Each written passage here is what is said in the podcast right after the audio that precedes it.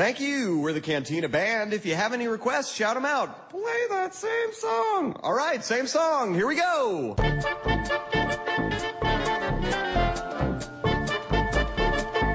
Que eu quero fazer hoje com vocês aqui no começo é um exercício de criatividade. Eu vou ler uma matéria que eu achei muito interessante, que eu vi esses dias aí no Facebook, e eu quero fazer com vocês, assim, tentar fazer rapidamente criar o, diretor, o roteirista aí, quem sabe o elenco pra esse filme. Bom, a notícia é que Tito e Amanda Watts foram presos no fim de semana porque eles estavam vendendo os bilhetes dourados pro céu. Eles venderam isso para centenas de pessoas. Ele, cada um eles vendiam por 99 dólares e os compradores, né, tinham a garantia que eram feitos de, de ouro maciço e cada bilhete reservavam pro comprador um lugar no céu, né? Então você, você simplesmente apresentava né, o, seu, o seu ticket dourado lá no céu e você podia entrar. Aí o Tito, ele disse assim no seu, no seu, na sua declaração para a polícia, né? Eu não me importo o que a polícia diz. Os, os bilhetes são de ouro maciço, né? Não é baboseira nenhuma. E foi Jesus que deu, deu para mim esses tickets atrás de uma KFC e disse que pra, pra eu vendê-los, eu, pra gente conseguir algum dinheiro para ir para pro espaço, né? E eu conheci um alienígena chamado Steve. E se a gente juntasse todo o dinheiro suficiente, a minha esposa e eu poderíamos entrar no disco voador dele e ir para um planeta que é feito inteiramente de crack. Você pode formar cocaína e crack lá que você quiser, totalmente gratuito. Porra, é essa? Então. e daí ele começou, e daí ele ameaçou, então, então tenta enviar um homem inocente pra cadeia e ver o que acontece. Você deve prender Jesus, porque ele é o único que deu os bilhetes dourados e disse para vendê-los. Eu estou disposto a usar um, como se diz, um detector, detector de mentiras e desafiar Jesus, e desafiar Jesus, né? Amanda, né, que é a esposa, só falou assim: Olha, eu só queria deixar a terra pra gente fumar crack e cocaína. Eu não fiz nada, só o Tito que me deu os bilhetes pro céu, só assisti. Ai, ai, ai. Caraca! Cara, Meu, não, que merda de história, cara. Cara, que você... onde você viu isso, Thiago? Tô tentando entender até agora. Caralho, meu. Malandro. Isso é muito surreal, cara. Aconteceu em Jacksonville, na Flórida. É, daí a polícia disse que eles confiscaram mais de 10 mil dólares em dinheiro, cinco cachimbos de crack e um jacaré bebê. jacaré bebê? Cara. Isso é algum roteiro pro CBB não case 4? Né? E, aí, então, vamos ver. Se a gente fosse transformar isso em filme, quem que a gente poderia chamar que seria licérgico, licérgico é suficiente para fazer isso? Eu pensei no Gaspar Noé, mas assim, o Gaspar Noé é muito, não é muito popular, a gente tem que chamar alguma coisa, a gente tem que atrair o público aí. Caralho, colocaria esse bebê no caso em quatro. Meio maluco, né? meio maluco? Isso é muito maluco, cara. Isso é muito LSD, não, cara. Porra. Tô tentando procurar alguém maluco o suficiente para isso, cara. Não, alguém bem perturbado, cara. Porra, eu tô até. Bom, vamos lá, deixa eu ver. Quem que dirigir essa porra pra começar, cara? É, eu falei do Gaspar Noé, mas eu acho que ele é muito. Ele não é tão pop o suficiente pra, assim, pra dar dinheiro pra isso, né? Michel Gondry faz umas histórias meio surreal. Ah, Michel Gondry é uma boa, uma boa, ó. Meio surreal, mas isso é surreal demais até pra ele. Robert Rodrigues da vida. E assim, tá, tem um ar meio trash também pra gente brincar aí, né? Não, tem, quer ver tem. também, né? Quer ver, tem um também. Pera aí, cara, deixa eu lembrar o nome dele aqui. O cara, porra, esqueci o nome do infeliz, cara. O que dirigiu Kingsman, porra. Ah, o seu Matthew Vaughn? Matthew Vaughn. É, tem a cara do Matthew Vaughn. Pô, legal, né? Então, já, já temos um diretor, hein? Quem que a gente chamaria pra escrever esse roteiro aí? Quem que escreve esse roteiro? Peraí. O Charlie Kaufman, ele escreve os roteiros malucos. Também. Isso, cara, boa, boa, boa. Pensei no Edgar White, que escreveu Scott ah, Pilgrim contra o Mundo. Edgar White e também o Homem-Formiga e tal, né? E é toda a trilogia do Corneto, né? Principalmente o Shaun of the, o Shaun of the Dead, né? Tem esse, esses esquemas aí de mexer com droga, com fumo também. Acho que daria certo também. É, uma boa, cara. Que é até uma pegada mais humor do que o, do que o Kaufman. Não, não, não, não, é com certeza. É, talvez até se você ficar. Você fala assim, ah, pô, eu quero fazer isso aí que se fosse assim, bem, bem popular, uh, será que daria certo chamar o, o Seth Rogen? Ele poderia ser o protagonista do filme. Eu acho que é melhor, né? Acho que ele é melhor, apesar de. Ele protagonizar e também escrever. É, pode ser também. Ó, ele poderia ser, o, ele poderia ser o Tito, né? Então. Ó, vocês, é, é. Olha o link que eu, que eu mandei pra vocês, estão vendo as figuras aí? Arrested. Muito noiado. Não, cara, eu tô rindo até agora com essa história, cara. Cara, esses porra, americanos são malucos, velho. Que medo, cara. Olha o cidadão. A gente já tem aí um, um protagonista. Quem seria, vamos pensar quem que seria a, a esposa aí do, do pobre Tito, né? A Amanda. Zoe Saldana? É, pra, ó, eu vou chamar aí, chamar a atenção. Daí dá uma estragada nela, como fizeram lá o, a Charlize Theron em Monster. Dá certo também, ó. Mas chama aí. Nesse nível tem que estragar muito, né? bastante, cara. Bastante, cara. É, mas dá. Se o Seth Rogen for escrever, chama o James Franco pra fazer o rapaz. Pode ser também. é, verdade. É, é. Ah, olha também, quem, quem pode. Ah, e também a gente tem que chamar, tem que, tem que escalar o Steve, que é o, o, é o alienígena que vai levar isso pro, pro planeta de crack. Quem que seria? Ou a gente vai deixar, deixar nas mãos da. Nas mãos da, da Industrial Light and Magic mesmo. É, porque aqui não disse o Steve é humanoide, né? Se for, tipo, Opa. humano tem que ser alguém. Senão a gente põe um. A gente põe um alienígena de CGI. Pode ser também, né? Faz logo um blockbuster de verão, né? Ah, faz uma coisa meio off e teimoso. ah, então tem que chamar tipo, tipo Jim Henson assim pra fazer? É, uma boa, fazer um Muppet. Também funciona. Tá certo, quem vai fazer Jesus no filme? Ken Porra, Reeves. cara, tem que ser alguém. né? Boa, cara. Eu gostei do Keanu Reeves, cara. Tem que ser alguém. Cara. Ah, se bem que o Keanu Reeves já fez um Jesus que era o Neil, cara. Mas aí. Pode colocar alguém que já fez Jesus num filme sério e colocar lá de galhofa. Tipo, sei lá, o Jim Caviezel. O Jim Caviezel. Porra, é mesmo, cara. Ah, cara. É, Jim Caviezel, só, ele só, Jim Caviezel só tem feito papel muito sério, né? Acho que é complicado. E se a gente, chama, e a gente chamar o, o- Será que o Brad Pitt toparia? Quem? O Brad Pitt toparia, será? Ah, coloca, ah, já que é pra colocar um Jesus galho- galhofa, coloca o William Defoe, porra. Nossa. O Tom Cruise E colocar, ele... não, e se for pra colocar um galhofa mesmo e colocar o Jack Black de Jesus? Cara, eu pensei no Jack Black. Cara, eu pensei numa bizarrice, cara. Já que isso é bizarro, eu pensei até no Nicolas Cage, cara, como Jesus, cara. Pô, Nicolas Cage, cara, nossa, putz, o Nicolas Cage tem que, tá, tem que ter envolvido isso de algum jeito. Não, tem razão. Exato. Oh, mas você falou do Ilha da Flor já foi Jesus Cristo, né? Agora que eu tô me tocando. É por isso, Ah. né? Criança, É porra. verdade, ele foi Jesus Cristo na tentação de Cristo, né? Do Scorsese. Caramba. Não, mas tem razão, tem razão. A gente tem que dar um jeito de colocar aí o, o Nicolas Cage nessa. Será que a gente pode, a gente pode co- colocar ele no lugar do protagonista? É melhor? Ou ele é só produtor do Ele topa filme? qualquer coisa, cara. Ele topa qualquer coisa. Então ele é produtor do filme e, e protagonista, então. Ele pode fazer a voz do alienígena, ou seu alienígena. Também, também, ótimo, ótimo, ótimo. Cara, É, que viagem, gente. Que viagem. A gente já tem o que? O Seth Rogen, não, o James Franco, o Nicolas Cage como alienígena. Quem que é a moça? A. Zoe Saldanha. Você, ah, a Zoe Zoe Saldana. Sal- a Zoe Zoe Saldanha é muito estragada. É. E Jack Black. Cara, eu assistiria um filme desse. Tá, e agora o nome, vamos lá, nome do filme, hein? Tem que ser, tem que ser uma coisa assim, viajada, mas também ao mesmo tempo comercial, né? Não pode, a gente não tá vendendo esse filme aí, a gente não tá vendendo isso aí pra ser, é, sei lá, aplaudido em pé em Cannes. né? Tem que ter um trocadilho, tem que ter um trocadilho imbecil, tipo essas comédias que eles têm lançado, cara. é, porque assim, é, seria muito óbvio fa- você usar o título assim, né? Tickets de ouro pro paraíso, né? Tem que ser uma coisa mais. Pode fazer alguma referência à pedra, sei lá. Vamos lá, sei lá, essa pedra vale ouro, não. Essa pedra vale ouro, nossa, isso é muito anos 80. E aí tem todo o trocadilho, né? Porque pedra de ouro, mas é pedra de cá, crack, né? É uma boa, cara, eu gostei desse nome. Olha aí. Já vejo a chamada na sessão da tarde já. É, não sei, pra envolver droga, sei lá, a gente poderia, é, não sei, fica mais complicado. E quem, e quem é, pra quem, a gente- pra quem a gente vai vender o projeto? Universal, Paramount? Acho que tem mais essa cara aí, né? Se a gente for colo- colocar pra Disney, não vai dar certo. Não, O dizem último não. do Seth. Rogen não. foi, Ah, o não. último do Seth Rogen foi pela Sony, né? Então acho que dava pra ser a Sony. Ó, pode ser, eu acho que a boa Sony é o Paramount, cara. Que ia comprar essa ideia aí. Pra injetar dinheiro nisso, né? Produtor, quem que a gente chama aí pra, pra, pra chegar a produção? A gente falou do que Nicolas Cage, mas Nicolas Cage tá, ele só faz esse tipo de filme porque ele tá, ele, ele tá enfiado em dívida. Então o que que vai? A gente consegue chamar o Spielberg? Eu acho que não, né? Não, chama o Tom Cruise, ele topa qualquer coisa. Maluco essa porra. Ah, ele é. Ah, Depois do Trovão Tropical. Oh, é, ele também podia ser o, É verdade. o próprio, o próprio Stiller. Tropical. Isso, Ben Stiller. Acho que, ele- acho que ele colocaria. Mas assim, que ele- é claro que com o nome de Tom Cruise a gente não precisa de mais nada, né? A não ser que a gente falasse assim, fizesse a viagem espacial e chamasse o Michael Bay pra dar uns pitacos, e ele também seria produtor. Nossa senhora. Não, mas daí ele vai querer colocar robô gigante. Não, ele poderia co- colocar robô gigante na, não, olha, no sonho dos caras. Olha só que coisa, coisa doida. Aquele produtor um do, projeto do Kung Fury. Ah, o. É, nossa. O sueco Nossa, maluco. cara. Isso, eu não, não sei o nome dele, mas é, pode ser também. Acho que ele entraria nessa. Cara, quem produziria uma doideira dessa também é o Adam Sandler.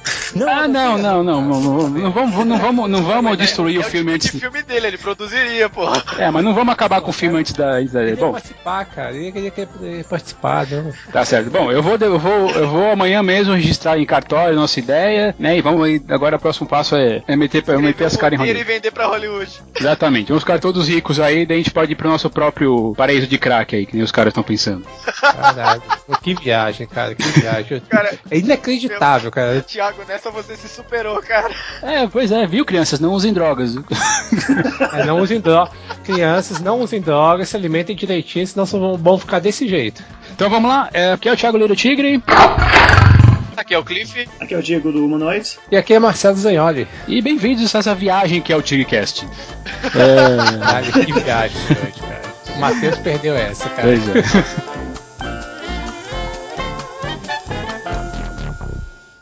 Este programa é um apoio da Rádio São Paulo Digital, um programa da Liga Nacional Web Rádio, spfcdigital.com.br.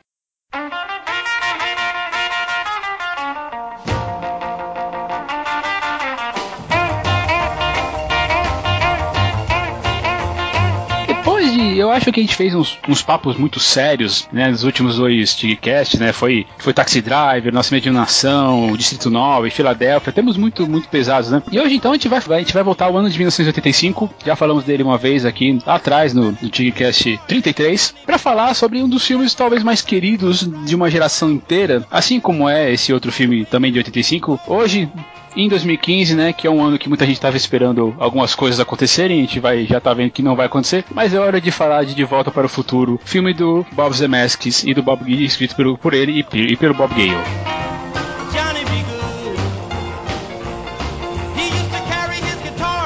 Mas antes eu tenho que fazer as devidas apresentações aqui. Nós estamos com a primeira vez aqui falando com o Diego Ramon. Diego, muito obrigado por você ter aparecido aí. Por favor, está presente aí, fala de onde você veio, para onde vai, qual a resposta do universo para a vida e tudo mais. Bom, eu sou o Diego do Monoids, né? Escrevo no site já desde 2014, né? Quando o Rafa me chamou. E sou um cara louco por De Volta para o Futuro, né? Meu, minha trilogia favorita. Até revi o primeiro filme hoje, né? Tanto, né? Já revi esse filme acho que mais de 50 vezes. E acho que a resposta é 42, né? Como sempre. Boa.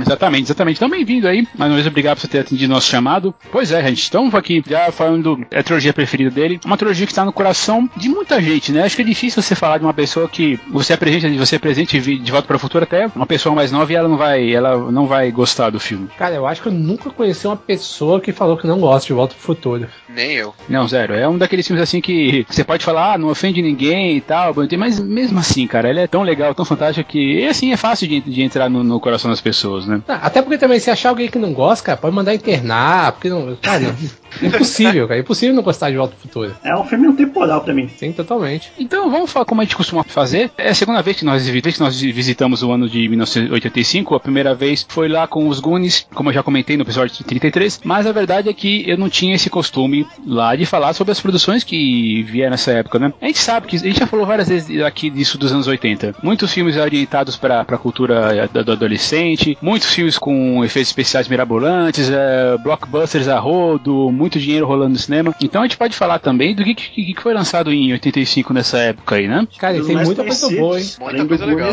O Rock 4 mesmo, Rambo. O Clube 5, esse clássico incrível. Ó, tem é. também, quer ver, ó? Tem Brasil Filme, né, do Terry Gilliam, que a gente comentou na abertura. Pô, tem Mad Max, cara. Além da cúpula do trovão.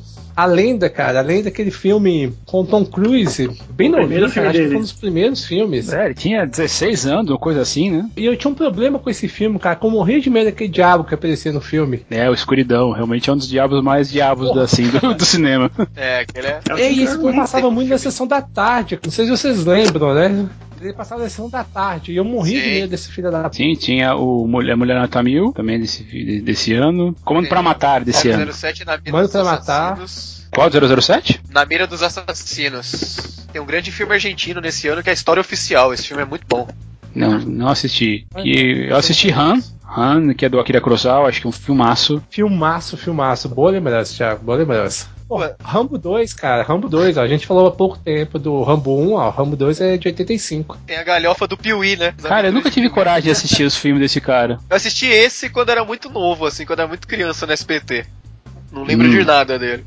Viagem no mundo dos sonhos, cara. Com, tem, com, com esses, gente falando pequeno, de gente minúscula, né? Tinha o Ethan Hawke aí com, sei lá, 10, 12 anos também. E o River Phoenix, né? Que infelizmente faleceu alguns anos atrás, é irmão do Joaquim Phoenix. Tem A Hora do Espanto. Tem Cocoon, cara. Cocoon do uhum. Ron Howard Tem um filme do Wolfgang Petersen que eu tenho boas lembranças e eu preciso rever. Gostaria até de falar dele um dia, que é Inimigo Meu.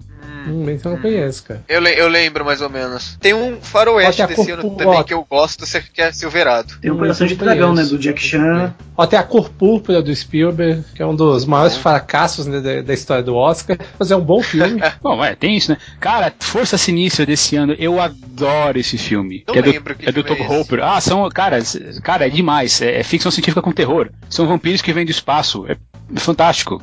E tem uma das mulheres Nossa, mais lindas do filme, que é a Matilda, do, do, do universo, que é a Matilda May, pelo menos. E hoje ainda ela é uma mulher muito bonita, já é cinquentona, mas ma- manteve a beleza dela, mas foi uma das primeiras, minhas primeiras, uma das minhas primeiras paixonites aí de cinema, junto com a, com a Daryl Hannah em, Blade Runner. Pô, e tem um clássico da sessão da tarde aqui, que é a Joia do Nilo. Cara, esse, Poxa, é verdade, é mais esse, um- esse eu devo ter um visto. clássico. eu não, só não lembro dele. Isso é muito, muito bom. É o do. Como é que é? Alan Quaterman. Sim, sim, ah, é verdade. Não, tem razão, tem razão. Cara, ó, lembrei de mais um também clássico da Sessão da Tarde, cara. Procura-se Susan desesperadamente, cara. Filme da Madonna. Oh, da Madonna, sim. Caramba, cara. Muito filme legal, cara, em 85. Se quer falar de trash, tem um dos clássicos do, do cinema trash, que é a morte, que é a volta dos mortos-vivos. Oh, Caralho, esse- cara, eu não tinha visto, sim. não, verdade. Não tinha visto que é de 85, não. É, em paralelo saiu outro filme do Romero com, com zumbis, que foi o Dia dos Mortos. Porra, foi, foi um ano bom pro cinema, cara. O Enigma da, da Pirâmide também desse ano. Pô, tem um também bom do que eu gosto do Richard Donner, o Feitiço de Áquila. Que eu gosto pra caramba desse filme. Ah, Não é é. grande coisa não, mas é legalzinho. Tem o filme que catapultou o Luc Besson também, que é aquele Subway, né? Metrô, que ele fez lá na, na França ainda. Não vi esse filme. Foi o Christopher Lambert. Tem um filme, eh, tem um filme bem, um brasileiro bem conhecido, por muito tempo acho que foi o mais conhecido, muito mais conhecido aí da, da nossa filmografia no exterior, que foi o Beijo da Mulher-Aranha, do Hector Babenco. Sim. Que tem o William Hurt no elenco, tem o Raul Júlia, a Sônia Nossa, eu Braga. podia jurar que ele era antes, cara. Podia jurar que ele era antes de 85. Só que assim, eu nunca assisti esse filme, eu não posso testar a qualidade dele. Ah, eu vi há muito tempo, cara. Realmente eu não. Eu preciso rever. Outro filme de terror que eu achava aterrorizante quando eu assistia, hoje, deve, hoje ele deve ser uma galhofa, que é A Coisa. Ah, nossa, é, é uma galhofa. Ah, é um Nossa, esse, clássico. é, esse é bem galhofa mesmo, é verdade. Mas deve ser, mas deve ser, não sei. Não, é um clássico, mas é, é a galhofa. Tem o segundo filme do Braddock, com o Chuck Norris, que é um daqueles Ah, é? é, o- heróis brucutus aí que. É um do- do- um dos melhores. Filme, filme menor do, do ator. Tem o, quinto, Sexta-feira 13. Nossa senhora. É, anos, anos 80, né? Tava vendo aqui agora que eu não lembrava que o Robert Downey Jr. tá nesse filme, cara. Muito novo, cara. Tá. Caralho. O segundo, o segundo Hora do Pesadelo também desse ano. Caraca, Orson Welles morreu em 85. Caramba. Ah, poxa, eu quero registrar um negócio em 85 que não dá pra deixar passar. Hum. Nasceu a Kyra Knightley, era uma gracinha. Ah, sim. O... Aí, tá vendo? Um ano muito bom pro cinema, né, cara? Sim, eu concordo.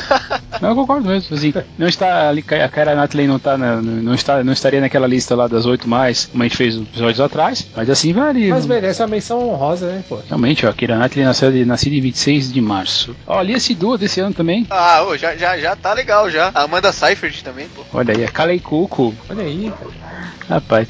Enfim, olha aí, temos aí alguns fatos, fatos marcantes e notáveis aí de 1985, inclusive o nas- o nascimento dessas três atrizes aí, a Rooney Mara, inclusive, aí desses. é, vamos, ah, não, não nasceu nenhum cara, nenhum cara importante assim. Segue o jogo, segue o jogo. Segue o jogo, vambora, não, vai, só pra ser, só para ser, só para ser justo, o Emily Hirsch também nasceu esse ano, vai se alguém gostar dele por aí. Ah, Hum. não, ninguém se importa com ele, vai embora.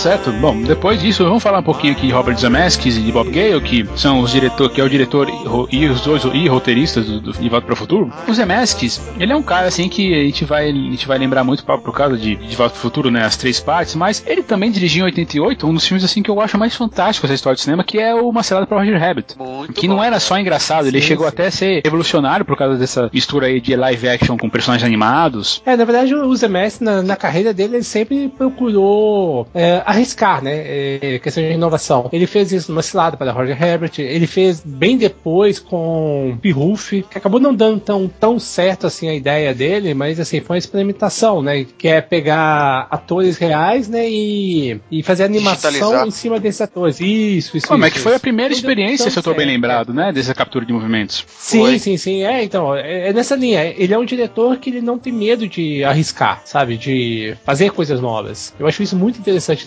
É um dos diretores que eu mais gosto, assim, desse- da- daqueles diretores que, que vieram ali no começo dos anos 80, né? É, ele veio do- da escola do, do Spielberg, né? Sim. Na verdade, ele era assistente Sim. do Spielberg, né? Inclusive, dirigiu um dos seus filmes favoritos, né, Marcelo? Sim, sim, Forrest Gump, cara, lindo, maravilhoso, com certeza. Ele dirigiu muito filme bom. É, Contato, eu gosto. Com esse filme ele conseguiu, né, chamar todas as produtoras pra unir todos os desenhos, né? Não foi tipo só Warner ou só Disney, né? Foi tipo a Desenholândia, né? Ah, você diz o Robert Fez um Robert- acordo com todas elas. Eles assinaram uma assinada pro Roger Rabbit. Sim, verdade, verdade. Lembro ligeiramente de A Morte Lhe Cai Bem, de 92. Ah, é legal, é divertido. É bem divertido. É divertido, é, é um filme legalzinho mesmo. Revelação do ano 2000 eu não assisti. Ah, não, pensando bem, assisti sim. É com Harrison Ford e Michelle Pfeiffer. É, não, claro, eu tô, Eu assisti, eu tô não com, lembro, com cara. o Quase Ressurreição. Não lembro. Nossa, a ressurreição é o do.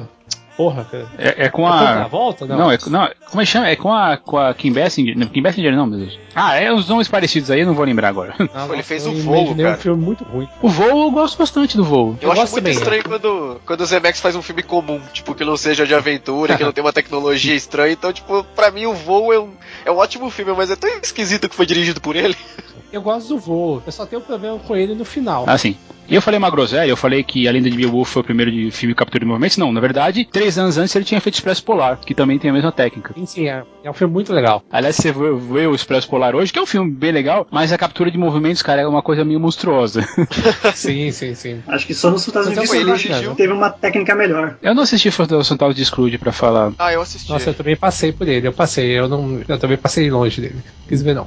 É que você consegue ver certinho assim o Jim Carrey nesse filme. né? Você vê que é o ator ali mesmo, ele fez bem perfeito assim. Falamos do Náufrago, falamos do Scrooge o Voo. Esse ano deve sair um filme chamado dele chamado A Travessia, tá programado aqui pra chegar aqui em outubro, baseado numa história real de um, da, como é que chama aquele pe- aquelas pessoas que atravessam de um lado pro outro de coisas de com, com aquela vara assim, se equilibrando. Não, não vou lembrar, é High Wire, High Wire Artist, é, só que não sei como é que é em português. Um equilibrista? É, então, é, é baseado na história do equilibrista, do, document, do cara do documentário do equilibrista, que aliás é um documentário fantástico. Se alguém não assistiu o equilibrista, de, que chama The Man on Wire, assista. O filme é de, de 2010, talvez, se eu tô bem lembrado. E o filme que ele tá dirigindo vai ser a dramatização da- dessa história, né? Do Philippe Petit, que, que, que ele, que ele cruzou as, as torres gêmeas lá do World Trade Center em 1974. Tem um elenco muito bom. Ah, sim, vai ser o. Tem o Gordon Levitt, o Ben Kingsley, são, acho que são os, os mais conhecidos aí da- do elenco Os mais conhecidos. eu nunca fiquei, assim, revisitando, pelo menos assim, revisitando as, a filmografia dele e lembrando da- das coisas, eu não acho que eu fiquei muito, nunca fiquei muito decepcionado com os remédios. Talvez ele na Lenda de Beowulf, ainda assim eu acho interessante. E o Equilibrista que eu falei, né, do documentário do James Marsh de 2008, assistam que é um dos melhores documentários que eu já vi nos últimos anos. Agora, dizem alguns sites aí que ele tá para dirigir a adaptação daquele livro, o Demonologista. Dizem que vai ser o Robert Zemeckis. Cara, eu ouvi falar tão mal desse, desse livro.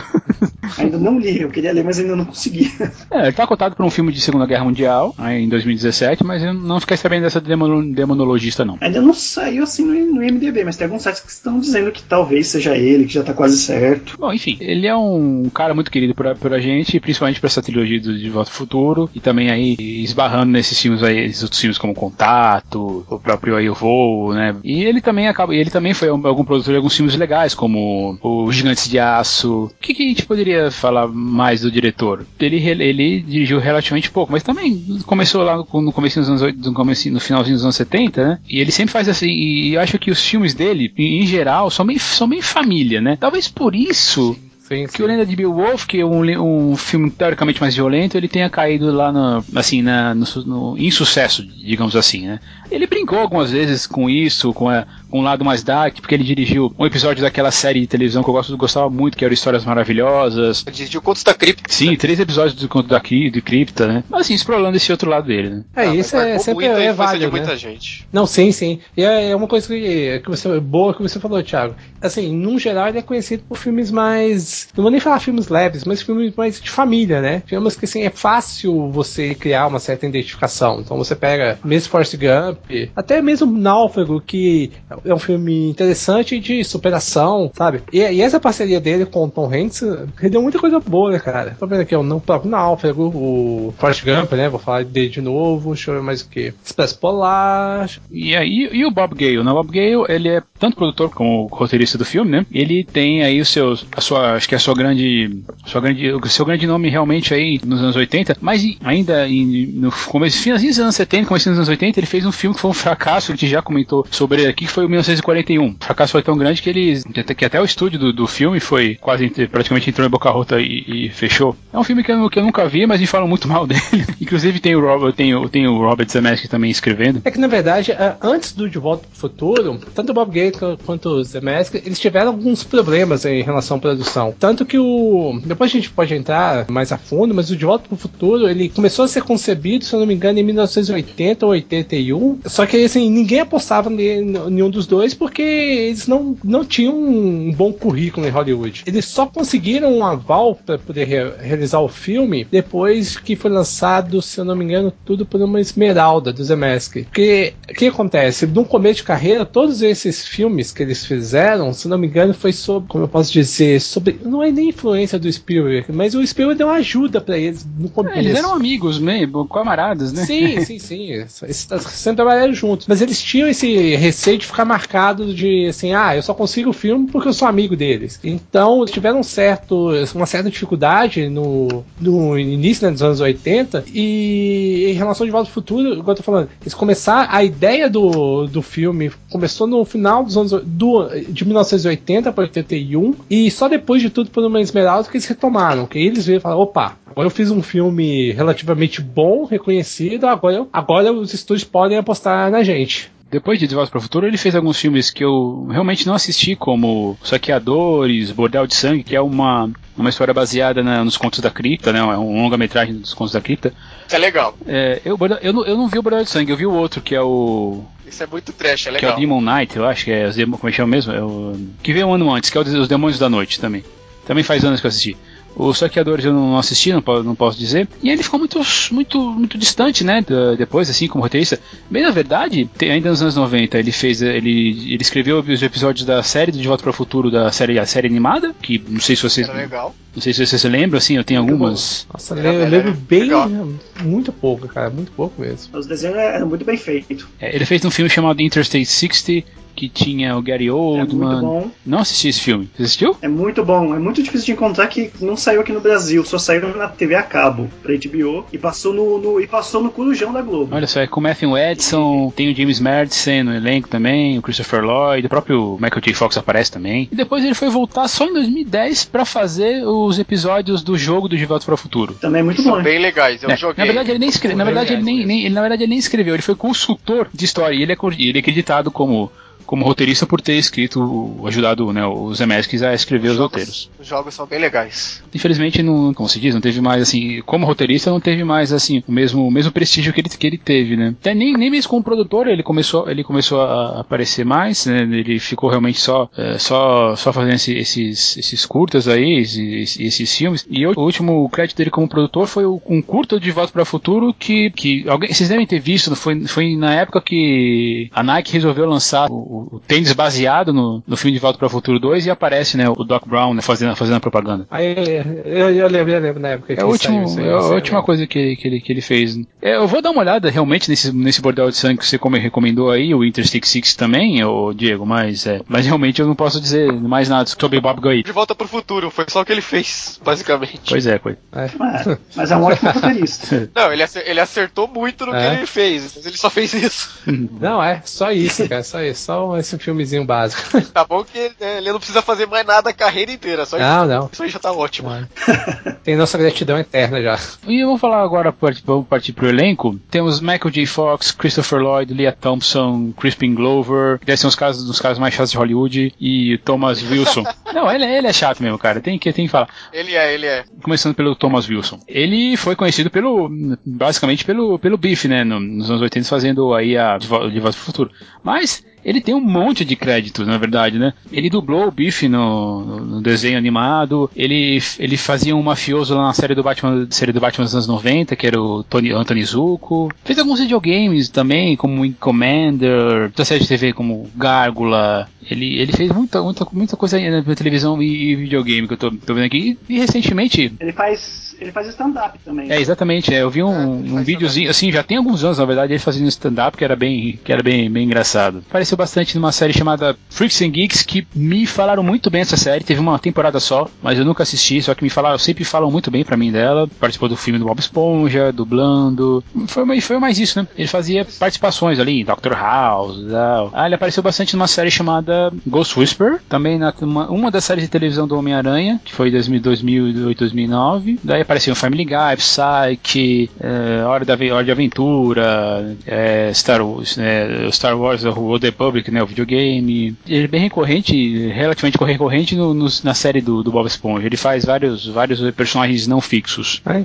Engraçado. dublador. É né? interessante, o cinema ele não fez muito. Eu- eu- ele, ele faz um papel bem, bem, bem, bem, bem engraçado no, no As Bem Armadas. Ele faz o capitão da- das duas personagens lá, que são as policiais lá, que Sandra Bullock e a Melissa McCarthy. Não sei se assistiram esse é filme. Eu gostei, eu achei. Eu achei é, do- é dirigido pelo Paul Feig, que ele fez um, filme, um dos filmes mais divertidos que eu vi esse ano aí, que é O Espião que Sabia de Menos. Né? Já tô fazendo uma outra relação aqui, mas é, mas é um filme que eu, que eu, achei, que eu achei legal e esse, esse inclusive, eu acho, eu acho engraçado. Não falei lá na, na minha lista, tem a Claudia Wells, né, que em 85 ela fez a, a, a primeira versão da Jennifer, né, que depois teve problemas e foi, foi chutada e foi trocada pela Elizabeth Sue, né, no- nos, nos filmes seguintes. Eu preferia muito mais a Claudia Wells. Pois é, Aliás, ela também dublou a, Jen- a Jennifer no, no, no game. no game, exatamente. E ela, infelizmente, também não fez grandes coisas, né? Fez aí, depois foi fazer Alien Armageddon, é, sei lá, cara, essas coisas assim. E, e por aí, acho que só isso mesmo, assim. Infelizmente, né? É. Aí eu tinha falado, né, do Crispin Glover, que deve ser um dos caras mais chatos de Hollywood.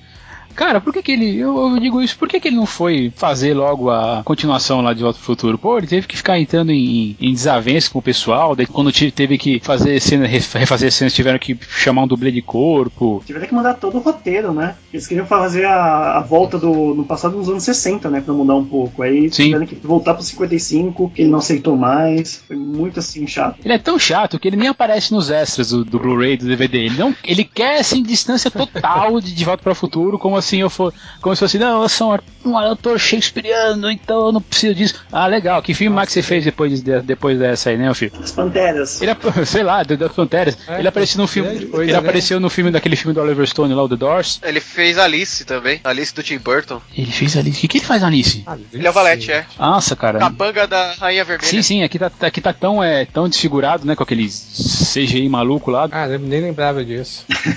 E ele fez o Willy Wonka na sátira da, naquela sátira, aqueles filmes sátira. Ah, isso é fim de carreira, hein, cara. Isso é fim de carreira. Você Isso fazer é as- muito zoado, cara. Ele fez um filme que eu acho interessante no seu princípio, que chama A Vingança de Willard. E o, o mais interessante desse filme, que eu acho, é que ele não mudou de cara. E isso, isso é um filme de 2003. 20 anos depois, ele tinha, pra mim, ele tinha a mesma cara, que nem no, no Panteras, né? Que fazia um personagem maluco que não falava, quase. Praticamente. É, ele, ele não envelhece assim feliz, cara. Não tem nada de relevante. Praticamente nada de relevante depois de De Volta pro Futuro. E ele voltou a trabalhar com os Zemeskis e na Lenda de Beowulf, ele é o Grendel. Aí dá pra ver que a, o CGI praticamente pegou a cara feia dele. Né? Fez aí a 9, o filme A Salvação, fez, dublou O Bicho Vai Pegar. A Ressaque é, é aquele. É o Hot Tub Time Machine, né? Que aqui virou toda aquela, aquela confusão lá do, do nome dos, dos filmes, né? E, e ficou, ficou nisso aí. Ele fez uma televisão, uma série de televisão chamada Texas Rising e tá aí com três filmes aí, dois, um filmando e dois em, em pós-produções aí ainda pra, ainda pra 2015. É, mas é um ator bem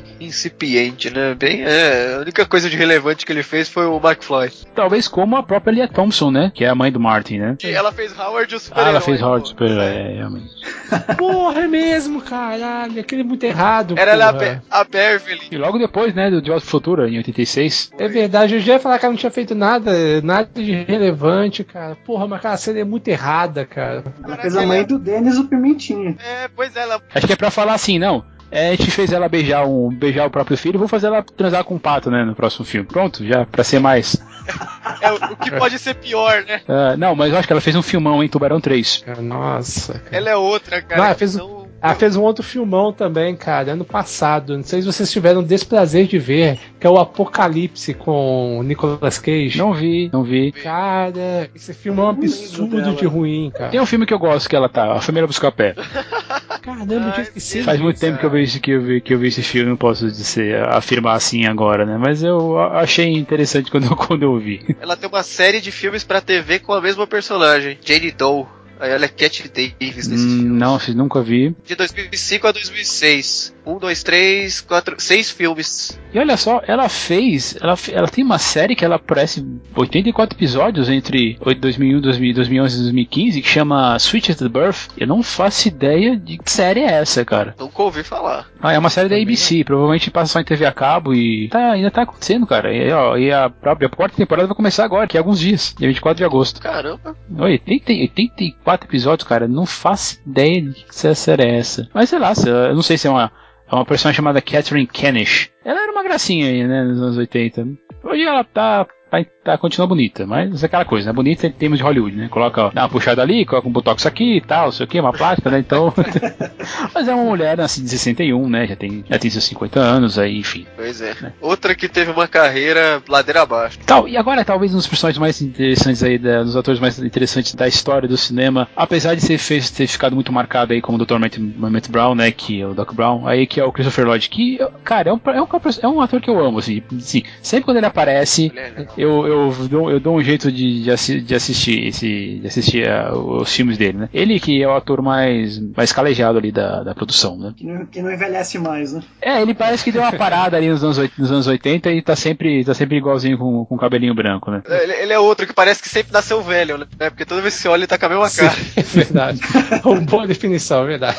Cara, e olha só, eu, uma, uma vez eu revendo esse filme, eu falei, nossa, olha o Doc Brown, cara. Foi o Jornal das Estrelas 3. Ele faz um Klingon, né? O comandante Krug. Caramba. Só que assim, como ele tá lá com as sobrancelhas enormes, com aquela placa na testa, óbvio que fica difícil de, de reconhecer o cara. Só quando você vê o, quando você vê o áudio, ouve o áudio original, você percebe bem mesmo. Foi até antes de Volta ao Futuro, né? O, o Jornal das Estrelas 6 de, 80, de 84. Ele foi o tio Chico da família Adams. família Sim, Adams. o, o Faster Adams, né? Pra quem não tá reconhecendo, de repente não consegue ver a, a versão original.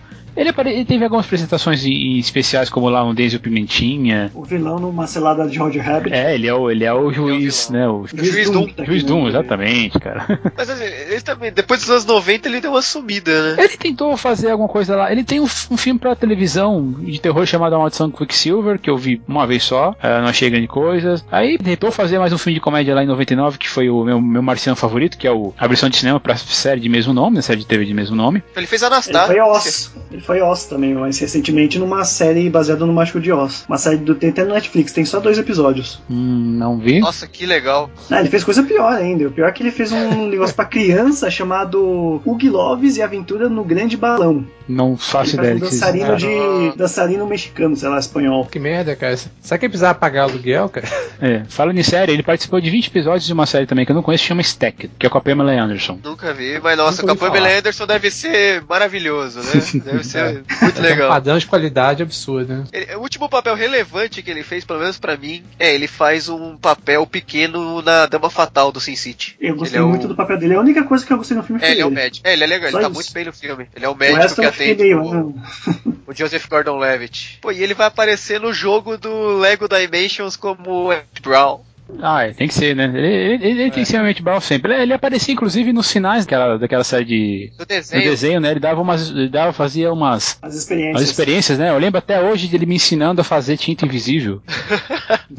que era você, você pegava o suco de limão, passava no, no cotonete no papel, daí esquentava pra Nossa, ver. lembro. Você falou do, de uma série de televisão pra, pra criança, ele faz o Cyber Chase também, que é uma série bem popular, ainda passa nos, nos Estados Unidos. Eu acho que passa aqui na cultura. Ele gravou vários episódios. E ele dublou ele mesmo no, no videogame. Vocês falaram aí sobre, sobre ele ter que pagar as contas? Eu acho que ele pagou as contas aceitando gravar o Piranha 3D em 2010. Nossa, cara.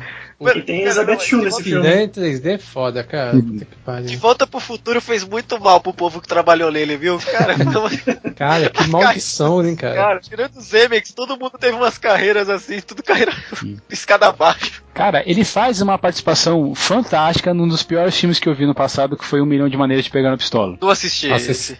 Esse filme eu corri dele, cara. Você falou tão bem do filme, cara, que eu fiz questão de fugir. Cara, é um filme do Seth MacFarlane, que tinha feito dois anos antes o, o Ted, que eu acho um filme muito legal, e aí ele fez essa porcaria aí, cara, não sei como é que a Charlize Theron e o Liam entraram nessa. Deve ser pra pagar as contas também, Cara, né? que aquele, Aquela coisa, é preciso de uma... aquele tá grafado como Doc Brown. É, exatamente. É porque ele exatamente ele faz uma participação do Doc Brown. É, é, literalmente o Seth, o Seth MacFarlane tá lá andando no meio do, do Velho Oeste, dele, ele vê uma cabaninha assim com uns, uns raios elétricos, né? Ele, ele entra e é o Doc Brown aí mexendo no DeLorean.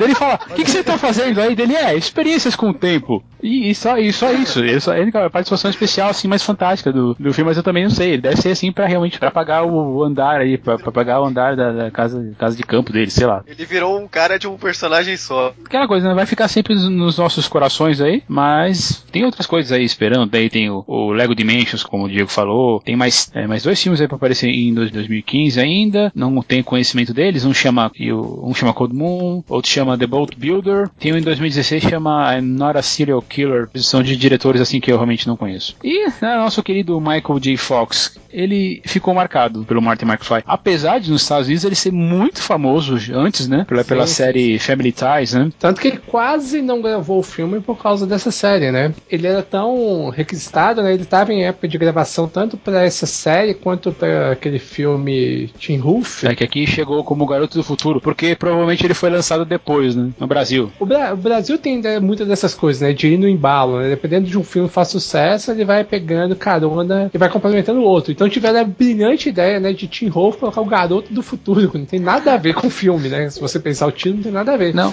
Mas, mas pegaram a carona pra poder falar assim: ah, o cara de volta ao futuro, coloca esse nome aí. Na época, ele, ele tava em gravação desses dois filmes, né? Os mais queria que ele fosse o ator e não conseguiram, tanto que começaram a filmar com outro, né? O, O Eric Stoltz. Tem até vídeo no YouTube já das cenas que ele gravou. Sim, acho, acho relativamente fácil. Se eu não me engano, foi um mês, um mês e meio de gravações. Cinco semanas, o pessoal é, cara. não dava certo, né? Ele chegou a gravar bastante coisa. Eu o pessoal viu que não tava dando certo, não tava funcionando. Quase o filme correu atrás dele. Verdade, pô. Muita, ele fez muita cena. Ele foi ficou bem conhecido também por aquela série de TV chamada Spin City. Passou, foram cinco anos, são cento. Ele, ele, ele participou de quatro das cinco temporadas. Ele, já saiu porque um, ele. um monte de Parkinson o, nessa o mal de. Parkinson, né? É. Ele já tinha nessa época. Ele tava acho que tomando remédio e tava um pouco melhor. Aí no lugar dele entrou o Charlie Sheen na série. E ele foi o pequeno Stuart Little. Ele fazia a voz do Stuart Little no, no original. Ele não deixou de, de ser, de, assim, de, de atuar, né? Ele fez uma série de televisão que eu não- também não assisti, que chama, chama, chama Show de Michael J. Fox. Fe- ele apareceu em vários episódios daquela de uma série de TV chamada The Good Wife, que é, essa é bem conhecida. Mas ele tem aí também filmes é, embalados nesse, ne- nessa época aí, que foram O Segredo do Meu Sucesso, O Pecados de Guerra, que esse é o filme mais pesado da vida da carreira dele, que ele faz com o Sean É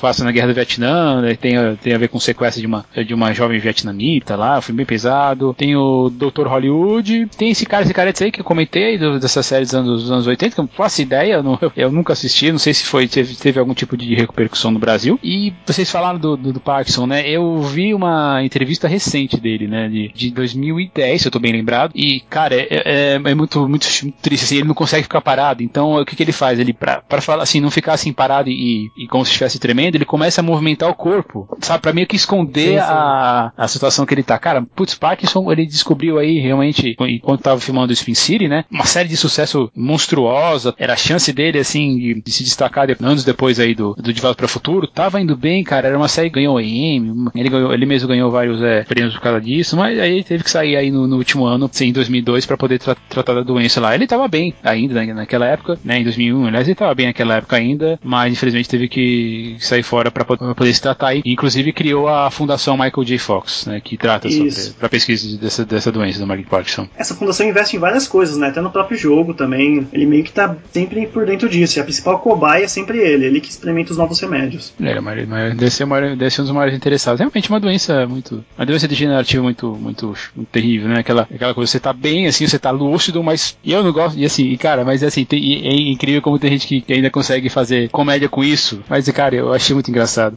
Vocês viram Ele às vezes. faz, que- né? Vocês viram às vezes que o Family Guy zoou com a doença dele? Já, cara. Não. A primeira. É, A primeira é assim, é, é- são, são sempre feitos os flashbacks lá do Peter, né? A primeira é, é uma coisa assim, ah, não sei o que, nossa, essa é a pior ideia desde que tiveram, desde, desde que tentaram fazer aquele remake do, do Zorro com o Michael J. Fox, né? Aí vai o, o flashback, daí eles falam assim, meu Deus, né? Quem que fez isso? Ah, ah, foi um, quem esse mascarado que fez isso? Dele, ah, não sei, mas ele deixou a marca. Aí vai ver na parede, em vez de ser um Z, é um, é um troço todo riscado, assim, todo, todo borrado. todo borrado, porque ele não consegue, né? O próprio Michael J. Fox, até ele zoa na série que ele fez, da, tipo, da vida de um cara que tem mal de Parkinson. Ele zoa direto com a doença. É, então talvez ele seja tranquilo com isso. Mas enfim, daí o outro é, é assim, o Peter contando a história assim, nossa, isso aí eu não me irrito tanto desde que eu fui na, na festa de Michael J. Fox, ele derrubou o vinho em mim. Aí quando ele vai contar o.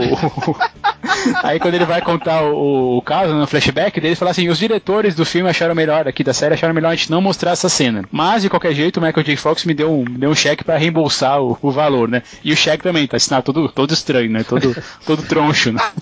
Ele começa a contar a história dele, dele fala pro lado o quê? Ah, a gente vai mostrar a cena de qualquer jeito. E é o coitado do Michael J. Fox com o vinho na, na- numa bandeja e se derruba no Peter. Cara, que, mal- que maldade. Mas enfim. Aí, cara, olha, então a gente falou de várias, várias pessoas assim, porque infelizmente talvez. É aquela coisa, você vai, vai falar de Michael J. Fox, de volta futuro. Christopher Lloyd também, no máximo tio Chico. Leah Thompson, Christian Glover, não. Assim, no máximo a gente vai falar ah, quem?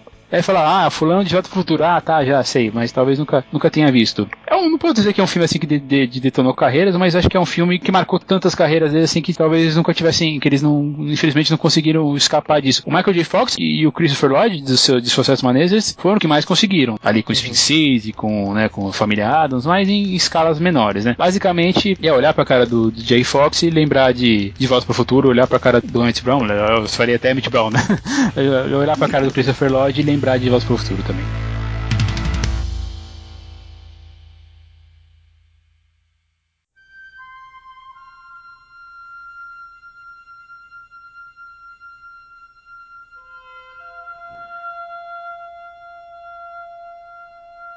Diferente do que eu tenho feito nos outros, nos outros episódios, eu não vou pedir pra gente é, destrinchar cena a cena, momento a momento, aí de volta pro futuro. Eu até faria, falaria assim, eu pensei assim, se não seria até meio cansativo a gente fazer isso. Não só porque outros, outros programas já fizeram isso, mas eu quero fazer uma coisa um pouco diferente. Eu quero falar da experiência de cada um de nós com De Volta pro Futuro, então eu vou começar pelo presente.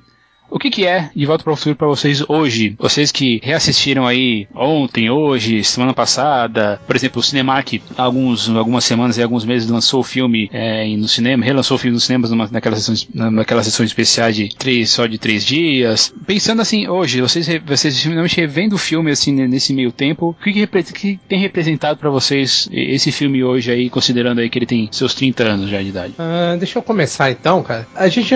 Não sei quem foi que comentou, se foi o Se foi o Cliff, mas é. Uma coisa muito interessante é que é um, é um filme muito atemporal, sabe? Você assiste ele hoje, embora assim tenha algumas características dos anos 80, mas assim, é um, continua sendo um filme pra toda a família, mas é um filme pra toda a geração, sabe? Ele não é datado, ele tem um ritmo muito interessante, muito divertido, e é um filme assim, que se ele fosse lançado hoje, eu tenho certeza que faria o mesmo sucesso. De tão atemporal que o filme é, de tão bem construído, bem fluido. É um filme muito leve. É um filme para todas as idades, para todos os públicos, cara. É é um filme muito gostoso de se ver. Aquele famoso filme que você vai no cinema, você sai e dá vontade de você entrar de novo nesse estilo, cara. De tão legal que é o filme. De tanto que ele te traz sensações boas. É, bem por aí, né? É o tipo de filme que, como a gente comentou, não tem uma pessoa que diga, pelo menos eu não conheço, que diga que não gosta de De Volta pro Futuro. Ou a pessoa gosta, ou assiste e acha divertidinho. Por quê? É um filme de 30 anos, mas você pode assistir agora tranquilo com alguém de 10 anos, de 5 anos que vai achar legal. É um clima de aventura. Tá, tem os, os aspectos técnicos do filme tão, tão um pouco datado, porque é impossível isso, mas, cara, o filme é redondinho, é amarradinho, dá uma sensação boa, assim, desperta uma, uma sensação, aquela sensação gostosa de voltar da escola, jogar a mochila no sofá, sentar do lado, comendo uma porcaria, tomando um Nescauzinho enquanto assiste o filme, sabe? Tipo, voltar a ser criança, assim. É uma aventura como dificilmente Hollywood consegue fazer e é um filme atemporal, vai continuar sendo. Não vejo nada que equipare nessa sensação gostosa de assistir De Volta pro Futuro. Não tem nenhum filme assim que seja desse jeito. Atinge todos os públicos. É um filme família, só que diferente do filme família de hoje, ele te leva a sério, então ele respeita a sua inteligência, ele não é um filme idiota. E, cara, assim, ele é uma, é uma, uma obra-prima do cinema de aventura, cara. De Volta pro Futuro é muito marcante pra qualquer pessoa que assista. Há 30 anos atrás, há 15 anos atrás, atrás, agora ou amanhã. Não tenho o que falar desse filme que não seja que é um filme nota 10 que me faz muito lembrar da minha infância. Totalmente nostalgia. Assistindo hoje, eu percebo que é a mesma coisa que eu tivesse assistido antigamente. Bem quando tava na sessão da tarde, bem essa coisa de voltar da escola mesmo. E totalmente atemporal mesmo, acho que não tem que falar tudo que vocês falaram, eu, eu assino embaixo. Que ele não precisa ser refilmado. É um tipo de filme que pra mim não é, é não pode ser reboot, não pode nunca ter reboot. Até o próprio diretor falou que é ultrajante se alguém pensar um dia em refilmar esse filme. Então, se o diretor falou, todo mundo vai assinar embaixo. Então, pra mim é isso, né? É poder ter, assim, guardar comigo como qualquer fã de Star Wars tem a trilogia Star Wars como sua principal. Pra mim sempre vai ser De Volta para o Futuro. Sempre vai ter em primeira, assim, pra mim. Quando o, o Cinemark mostrou a iniciativa de reprisar alguns clássicos, teve alguns assim que eu fiz, faz, fiz questão assim de falar, meu Deus, eu preciso ver esse filme no cinema de novo, ou pela primeira vez. Um deles foi Poderoso Chefão, só que eu não pude porque as sessões estavam esgotadas. Aí quando eu soube de De Volta Futuro, na semana do lançamento, assim, que abriram as vendas, eu, eu comprei pela internet para garantir o meu lugar lá e vi pessoas assim, né, misturadas lá da minha idade, um pouco mais velhos que eu, um pouco mais novos, para ver, ver aquela experiência. E, assim, eu já vi De Volta Futuro incontáveis vezes. É, seja, na, seja na televisão, seja quando eu aluguei os DVDs. Daí depois de um tempo eu comprei uma, uma caixa, um Blu-ray aqui que eu tenho comigo, que tem um efeito especial na capa tal. Não é, não é, uma, não é uma edição que eu queria, porque tem uma que tem que vem até com a,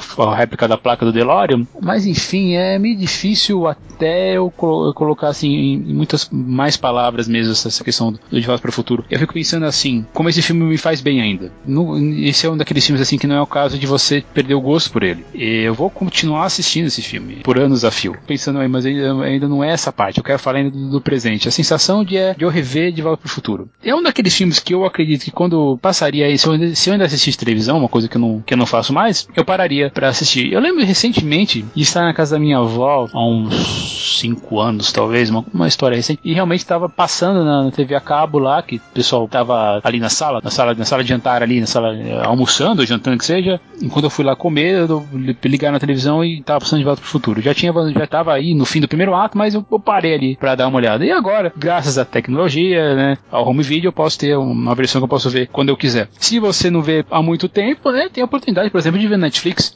Netflix é aquilo que a gente já falou, né? Uma hora eles podem sacar do catálogo e. Só tem o 2 e o 3, não tem o 1. Um. Ah, não tem mais um. Na Netflix, não, não na tem. Netflix tem o 2 e o 3. Eu fui procurar pra assistir. Sorte que eu tenho a trilogia em DVD, mas só tem o 2 e o 3. Ah, tá. Então, é, falha minha. Mas até outro dia tinha a trilogia completa. E nossa, você vê, as coisas estão, assim, são, são frescas ainda. Sabe? É uma história que se passa nos anos 80. Nós crescemos aí no finalzinho dos anos 80, né? Nós, é, só que éramos os novos, na verdade, é, a gente tem uma, uma vivência um pouco maior, talvez, ainda nos anos 90. Esse filme não chegou pra gente nessa, nessa mesma época, né? Nós éramos moleques, apesar de talvez termos assistido na, ali. Mas é, é, é, acho impressionante como eu me, ainda me identifico com o Marty no filme. Fui na Renner só pra comprar o colete igual dele. Ah, eu tenho um igual. ah, sério, não é que vocês conseguiram isso? Eu queria, eu queria um. Tem algumas coisas assim, né, de conceituais que você não tá, não tá vivendo mais, pra própria tecnologia, ver o modo como a, como a tecnologia evoluiu. Mas assim, a questão de você, a convivência com, com pais, acho que é muito parecida com irmãos, coisas que você, você acaba lembrando. Mas essa questão da lembrança a gente vai. Vamos então pro, pro passado para falar aí sobre as lembranças de volta para o futuro.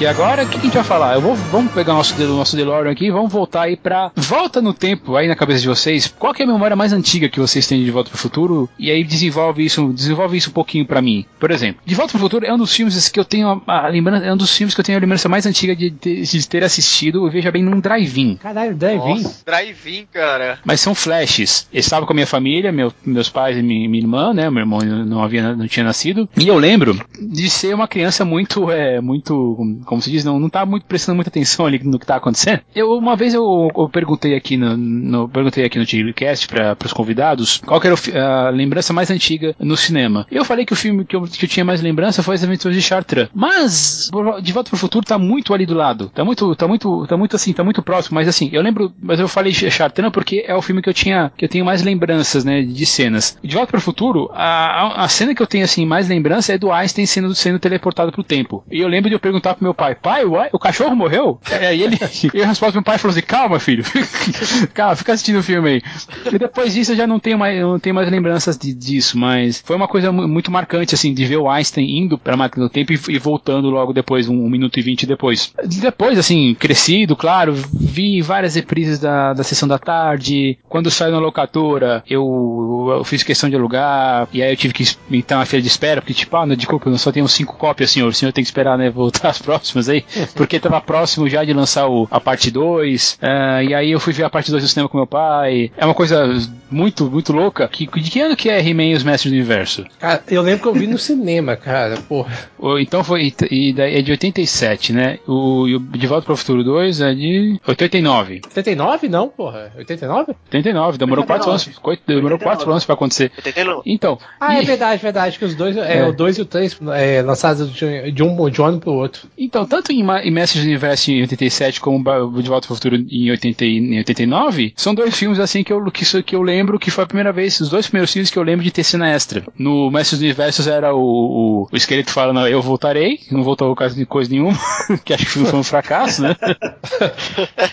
E no De Volta para o Futuro 2, que tem as cenas De Volta para o Futuro 3. Eu lembro que eu fiquei maluco vendo isso no cinema. Eu, ele é do fim, do, do fim de 89, eu vim então provavelmente em 90. Tinha aquela questão de demorar muito, né, para legendar o filme, para dublar o filme. Ele demorava, a tecnologia era, era muito mais complicada, né? E essas são as minhas, minhas primeiras lembranças de, de Volta para o Futuro. Daí as coisas começaram a evoluir, né, pra eu ter contato com DVD, né, realmente me tomar gosto pelo cinema. E aí vai, vai pro futuro mesmo, aí continua a minha história com De Volta para o Futuro. Mas essa foi, essa foi a primeira sensação. Eu lembro que foi uma, eu fui uma criança muito feliz vendo as aventuras do Marty aí pelo, pelo tempo, ri muito com, com todos os filmes. Eu tinha até uma, uma questão assim que eu pensava, nossa, qual que eu gosto mais? Né? Eu sempre ficava entre o 2 e o 1 um, e o 3 ali, ali embaixo, mas, mas mesmo assim cada um tem, tem, seus, tem seus momentos, né? É uma coisa completa mesmo, né? Você tem que assistir, você assiste o 1, um, você tem que assistir o 2, principalmente porque você imagina, um, sei lá, você tinha lá 8, 10 anos quando viu, quando viu a, talvez aí, o p- pela primeira vez, talvez um pouco mais novo. Como que você não fica empolgado com o, o Doc Brown colocando o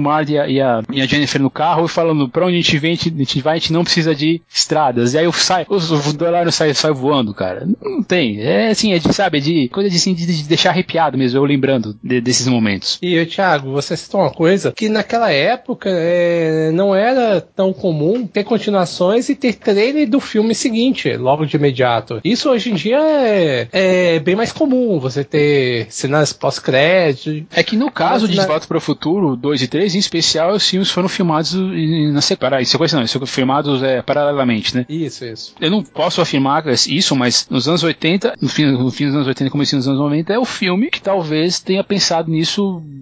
Como, não vou dizer que é, eu- é, é muita pretensão falar que é pioneirismo, porque eu não estudei sobre, sobre esse assunto em especial, mas é por isso, a cena extra em De Volta para o Futuro 2 só existe por causa, por causa disso, que os filmes estavam sendo, sendo filmados ao mesmo tempo. Não, pois é. Eu lembro também, mas não vou saber quando foi a primeira vez que eu vi, mas a minha lembrança também é da questão do trailer, cara, de você ver a cena do, do terceiro, você fica maluco, fala, porra, cara, eu quero ver, quero ver agora, sabe? Eu não lembro se foi na TV, se foi locadora, mas eu lembro de ter ficado alucinado de ter visto o trailer, tanto do um quanto do segundo, e do segundo pro terceiro, cara, deixa um gancho muito forte, cara, aquela vontade de você fala assim, porra, eu tenho que assistir agora, eu não posso esperar pra amanhã. Eu, eu revi o primeiro pra poder gravar o cast, cara, e fiquei maluco, cara, falei, porra, eu tenho- eu tenho que ver o segundo, tenho que ver o terceiro, cara, e, sei lá, por causa de trabalho, dia a dia, eu não consegui ver, cara, mas essa semana eu vou ver os dois de novo na, se- na sequência, cara. Não dá, cara, não dá pra você ver isoladamente. A vontade é tanta, cara, que você não consegue controlar. Imagina se esse filme não tivesse continuação, porque ah, o que eles dizem é que apesar de eles saírem voando aí no primeiro filme, eles não tinham essa intenção, né? Porque afinal de contas tinha essa questão de não saber se o filme ia ser um sucesso e tal, mas aí foi um sucesso estrondoso, né? Ah, cara,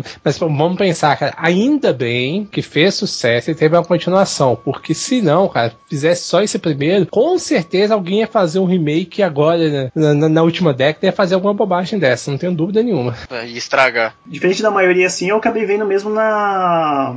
Acho que foi na sessão da tarde mesmo, se eu não me engano. Ou foi naquela sessão de domingo. Você tem quantos anos mesmo? É, Você falou 28? 28. Nasci em 86, nasci um ano depois do primeiro filme. Então eu acabei vendo realmente o primeiro. Eu lembro que minha mãe ficou falando, ah, esse filme é o melhor de todos, né? Melhor que o primeiro. Minha mãe que sempre achou o melhor primeiro e tal. Aí depois que eu assisti, a coisa que eu mais lembro assim foi de chegar eu e meu primo, assim, a gente começar a brincar de De Volta pro Futuro, né? Eu tinha uma bicicleta, a bicicleta do DeLorean. ou eu, eu tinha um carrinho que eu fazia ele de, de hoverboard. Nossa, era a coisa mais bizarra assim no mundo. Mas um- uma boa lembrança que eu tenho, que depois de assistir o filme, ficava brincando, pegava a vassoura e ficava tocando guitarra com a vassoura. Acho que foi isso que me tocou, assim. que Depois, quando eu fui rever o filme, quando o meu irmão tinha comprado o- a trilogia, foi quando bateu toda aquelas aquela nostalgia de uma vez só e foi quando a paixão pelo filme veio, né? Aí, como eu falei, vi ele mais de 50 vezes, acho que só um foi mais de 100. Sempre tem Olha. aquilo, a gente sempre acompanha a trilogia inteira, ou a gente assiste só separado, né? Então, foi bem isso, assim. Acho que o início mesmo da minha paixão foi quando eu comecei a ficar mais assim aficionado por cinema, que aí eu percebi que o De Volta do Futuro foi o que engajou tudo, desde pequenininho até hoje, assim. Tenho um ano a menos que o Diego, nasci em 87, então eu assisti passando na televisão, sessão da tarde, e etc. Ainda lembro das vozes da, da dublagem clássica, né? Porque hoje em dia o filme foi redublado, sei lá, sei lá por que infernos eles fizeram isso, porque a qualidade Mas voltou. anterior talvez não As fosse boa TV e tal. As TVs agora estão passando novamente a dublagem antiga. Mesmo sendo som mono, eu acho que essa era a grande, gra- o grande problema, né? Disseram que quando foram É, passar pra DVD,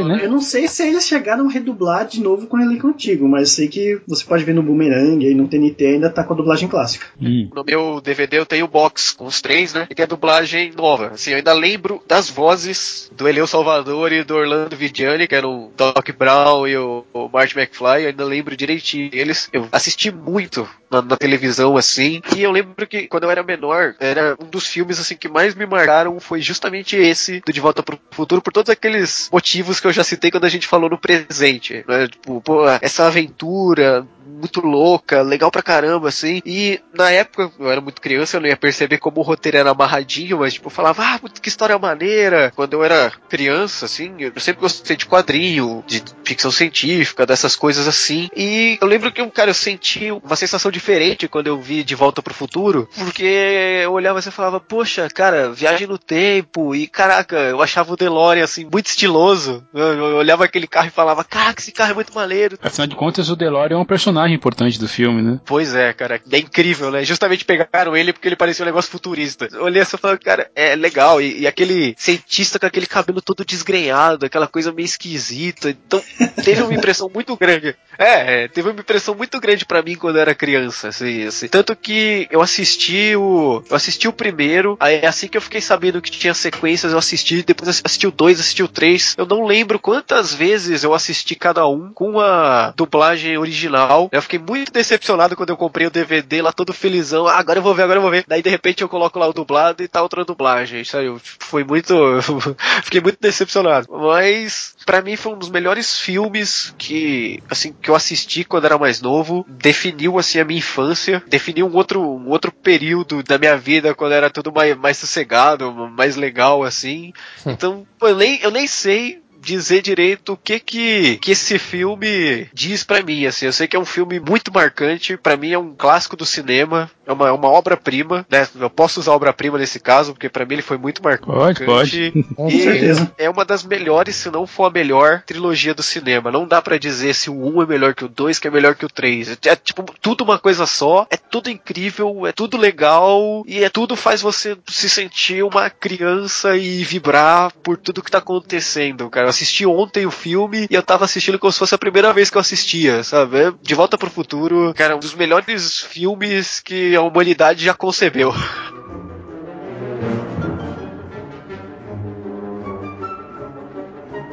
E vamos pensar no futuro. Chegamos aqui em 2015, não temos hoverboard, não temos tênis que amarra automaticamente, pelo menos, é, acho que vai ter aí, eles vão, a Nike vai conseguir lançar, mas vai, tipo, vai custar um rim, né? Afinal de contas, eu fui outro dia no shopping lá, eu vi tênis, eu, eu vi tênis custando 999 reais e 99 centavos e eles não fechavam sozinhos, eles tinham ainda cadastro. Mas enfim, pensando assim, qual que é o legado de, de, de Volta pro Futuro? Primeiro lugar, dois filmes, continuações, ecos na cultura pop. Você tem aí gente querendo ter DeLoreans, DeLoreans até hoje, apesar do carro não. Ah, Você falou que o carro não é fabricado, eu acho que você pode fabricar ainda por encomenda. Tem essa, toda essa questão do- dos filmes aí também, da- das séries animadas, desses pedacinhos aí de participações especiais de Doc Brown, o povo querendo, clamando por 2015, assim, é, esse é o ano de 2015, esse é realmente é o ano que, em novembro aí, é o ano que o Marlin desembarca lá de 1985. é o, eu gostaria de ter carros voadores, infelizmente não temos, né, como, como não temos todas as outras coisas, também não temos nem o, nem o Tubarão 19, mas e aí, pra vocês, o que, que vocês veem? Vocês veem um futuro brilhante ou sombrio pra De Volta pro Futuro? Apesar de o futuro parecer, eu acho que tá indo mais pra uma coisa tipo é, Mad Max Estra- Estrada da Fúria do que, do que o brilhante que a gente vê aqui em De Volta pro Futuro. dá pra pensar nisso? Por exemplo, é, é descartar, totalmente descartar, descartável assim, a fazer um remake, apesar de a gente saber que não é preciso, não é necessário, mas ah, sabe como é aquela coisa, dinheiro, dinheiro, dinheiro? Cara, não precisa fazer remake do De Volta pro Futuro. É um filme tão perfeito e tão redondinho, cara. Não, Não, não, pelo amor de Deus, não cometa essa heresia. não faça esse sacrilégio. É. Enquanto o diretor estiver é- vivo, ele não quer. Como diria Aécio Neves, não seja leviano, candidata. Não faça isso, cara. Não, mas o Zemeckis tem que assinar um documento dizendo, ó, depois que eu morrer, ninguém mexe, sabe? Tem que ser tipo É. o Neil Gaiman com o Sandman. Só eu escrevo isso, É. sabe? Tem, tem que ser assim, Certo. cara. Tem alguns filmes em geral que a gente fala assim, meu, nunca vai, que nunca vai precisar de remake, né? Mas sei lá, Cidadão Kane, nu- nunca vai precisar de remake, né? O Poderoso Chefão, Poderoso chefão. Não, é, vamos junto.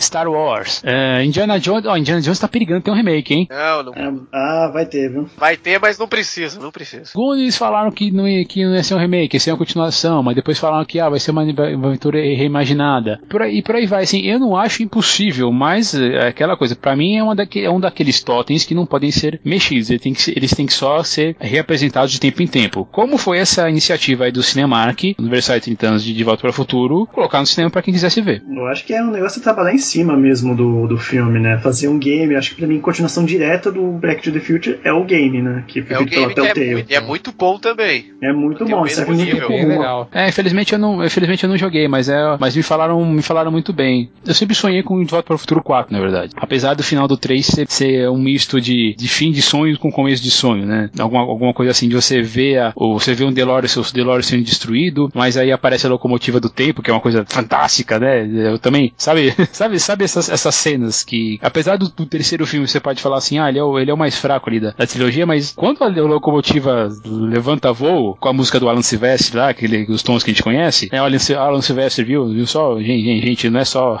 não é só a música da Marvel. Isso, isso mexe comigo, cara. E eu espero, assim, poder apresentar pra todo mundo que eu puder no futuro de volta para o futuro. é, vou- é, por mais por mais redundante que isso que seja, então tá aqui o meu tá aqui meu Blu-ray, ou provavelmente quando quando ele lançar em Purple Ray aí que vai ser talvez a, a próxima mídia. É, sei lá, eu não tenho filhos, mas por exemplo, eu recentemente apareceu uma sobrinha na minha vida, filha da minha irmã e do meu, do meu cunhado. Eu já fiz uma, uma tarefa meio, já, já dei o presente primeiro primeira roupinha nerd pra ela outro dia. Ela é uma menina, mas eu dei uma roupa do Darth Vader pra ela, de cinza e preto, ela ficou, ela ficou uma joia assim, né, ali vestida. Talvez eu tenha filhos, talvez não tenha, mas se eu tiver, com certeza esse, esse aqui vai ser um filme que eu, vou- que eu vou apresentar pra eles, junto com um pouco, daí depois Star Wars, quando eles forem mais velhos, vai ser, eh, vai ser Produtos Chefão, um pouco antes de Indiana Jones, é, faz parte desse panteão aí que não pode ser esquecido. Literalmente é um, é um, é um patrimônio da humanidade de ter volta para o futuro. Gostaria muito de ter realmente uma parte 4 e eu sempre sonhei com isso, pô, seria legal se eles fossem, imagina, eu fazia histórias. É, eu falava, não, eles deviam ir conhecer pra época de Jesus Cristo, ver como foi a crucificação. É, eu lembro de uma, uma entrevista do Christopher Lloyd que ele, que ele queria fazer uma parte 4 com eles indo pra Roma Antiga. Falei, putz, cara, também seria bem legal, né? Uau, legal, hein? Três filmes tá, tá divertido. A gente teve um, e aí um, teve um certo relance ainda com a, com a animação que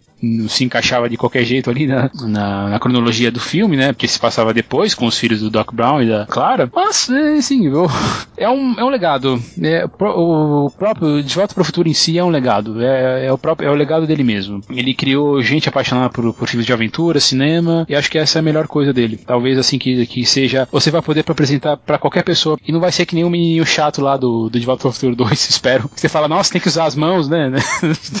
espero que não seja tediante para as crianças aí que, que na série, por exemplo, agora aí nessa época aí, na geração alfa que a gente tá agora. De Volta pro Futuro vai servir pra todo mundo em qualquer tempo, cara. É um filme de viagem no tempo, ele tem que ser atemporal.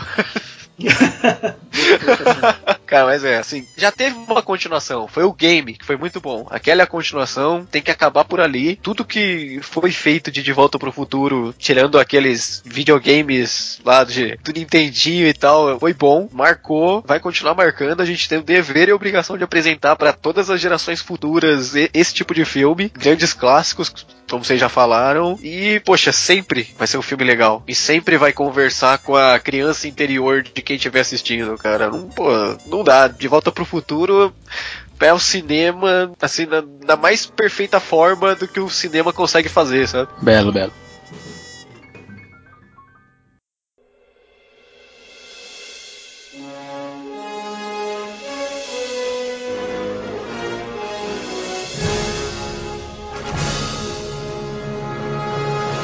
Bom, então vamos aqui, vamos encerrar a nossa conversa. Eu vou falar assim, pedir para suas considerações finais sobre, sobre De Volta para o Futuro, mas não pensando como numa análise do filme. É qualquer coisa que vocês queiram falar, isso, é, completando uma experiência, alguma coisa que a gente não falou aí no meio da conversa. Então, Diego, pode começar você, você que é o nosso convidado aí. Nossa, responsabilidade. É, se não foi você que escreveu o texto, vai fundo, vai, pega no âmago. ah, cara, assim, pra mim as considerações finais é que, bom, como já falou, ele é atemporal, com certeza vai ser apresentado pra qualquer geração da minha família, né? Se meu irmão que casou agora vier ter um filho, com certeza você é aquele tio chato que vai comprar todas aquelas coisas nerd que nem você. tipo, vai apresentar livros, apresentar tudo, game, que tu não tem que conhecer. Ele não precisa de remake, já teve uma continuação que foi o game mesmo. Assim, se o Robert Zemeckis quiser dar uma de, do diretor do, do Mad Max, nossa, fugiu o nome dele agora. George Miller. George Miller, isso. Se quiser dar uma de George Miller e tentar criar alguma coisa, eu sei que tá meio difícil pro Michael J. Fox, ou fazer alguma coisa só com Christopher Lloyd. Se for bem feito, eu até aceito, mas fora isso, eu não aceito nada, assim. Só se for realmente uma coisa centrada, certa, com o mesmo elenco e com o mesmo roteirista, né? Acho que o Bob Gale tem mais a acrescentar aí. E, bom, eu espero que é isso, né? Eu espero poder passar adiante sempre essa, esse legado, né? Tá, é isso aí, legal. E você, Cliff? Cara, De Volta pro Futuro, clássico do cinema, obra-prima. Se você que tá ouvindo esse podcast não assistiu, toma vergonha nessa tua cara e vai assistir. Assiste os três de uma vez, não vai se Será que arrepender. dá? Será que é possível? Dá, é possível. é Dá, possível. dá, é possível. É, infelizmente é Assiste possível. um, um, dois e três. Assista, assista isso. É mais rápido que assistir os três Senhor, Senhor dos Anéis de uma tacada só. Com certeza. É, você vai assistir os três de Volta pro Futuro, não vai ter terminado o primeiro Senhor dos Anéis. então, cara, eu não tenho o que falar desse filme. Ele funciona pra quem tem 30 anos, ele funciona pra quem tem 15, funciona pra quem tem 5, vai funcionar pra quem for nascer agora. É o a epítome do filme de aventura. É, como, como é? É a epítome. Epítome. Olha aí. Olha aí, palavra, É, palavra bonita do Mas dia, hein? A bonita do dia, pode marcar aí. Conversar com o professor de história é outra coisa, hein? É outro nível, né, cara? Eu não virei professor de história por causa de De Volta pro Futuro, mas isso ajuda eu a gostar do filme, né? Olha só. Pra, só pra referenciar na epítome, o que resume, simboliza, serve como modelo ideal de. Legal. Um outro sinônimo bonito que eu vou mostrar agora, a quintessência, a quintessência eu conheço, hein? é o cinema de aventura na mais pura forma, porque pra mim é antes um filme de aventura do que um filme de ficção científica. A ficção científica é o pano de fundo, é a base ali, mas é tudo uma grande aventura, né? Embalada num, num bom rock que ajuda o filme a ser legal. É a maior obra que todos os envolvidos já fizeram. Tipo, a gente falou da carreira deles. O Zemeckis é o único que continua ainda com uma carreira relevante, mas ele nunca vai conseguir fazer Talvez com Forrest Gump, mas tipo, nunca chegou na grandeza de fazer um filme que ele fez igual De Volta pro Futuro. Ninguém fizer mais nada, resolver que vai se aposentar, sei lá, fugir do planeta e ir lá pro, pro planeta do alienígena que dá pedra de crack lá. É, de Volta pro Futuro já vai ter valido a pena, cara. É um clássico indispensável pra qualquer um que ama cinema, pra qualquer um que gosta de filme de aventura, pra qualquer um que se diz nerd. Se você não sabe o que é, assista, que eu duvido, duvido, eu faço até uma aposta que você vai adorar o filme. Você chegar e falar, não vou gostar, você não está sendo sincero com você mesmo. Assista, que, meu, De Volta pro Futuro é vida. Exatamente. Marcelo, por favor. Poxa, não, o Christian falou muito bem, cara. Acho que qualquer coisa que eu fale aqui se torna redundante. Ah, se alguém ainda não viu esse filme, se você conhece alguém que não, não assistiu esse filme, na boa, a pessoa merece apanhar na cara, sabe? Tapa, assim, sabe? Monte, né? Cara, é. Enfim, eu vou, eu vou, vou tentar não me alongar muito, mas assim. ah, de Volta ao Futuro é aquele filme que te traz muita sensação boa e é um filme formador de caráter, cara. Porra, quem, quem assistiu esse filme é diversão na certa, é diversão na certa. É, é aquilo que o pessoal já, já comentou aí. É, eu também tô em vias de ser tio novamente, né? Minha sobrinha nascer no mês que vem e eu também vou ser desses tios chatos que vai presenteá-la com muita coisa nerd, né? E tenho certeza que De Volta pro Futuro vai ser uma das coisas que eu vou fazer questão de, de apresentar a ela. E enfim, acho que qualquer coisa que eu continue a falar aqui, vou cair na redundância. É, é um filme fantástico, uma trilogia fantástica que acho que é obrigação de qualquer pessoa que ame cinema conhecer, assistir e divulgar para outras pessoas. Exatamente, muitas palavras muito bonitas e eu não sei mais o que dizer, infelizmente. É, sabe, é, é um filme que a gente pode realmente dar as mãos pro, com o seu, seu vizinho aí, o petista dando a mão pra, pra VMDBista, né? Coxinha dando a mão pra Petralha.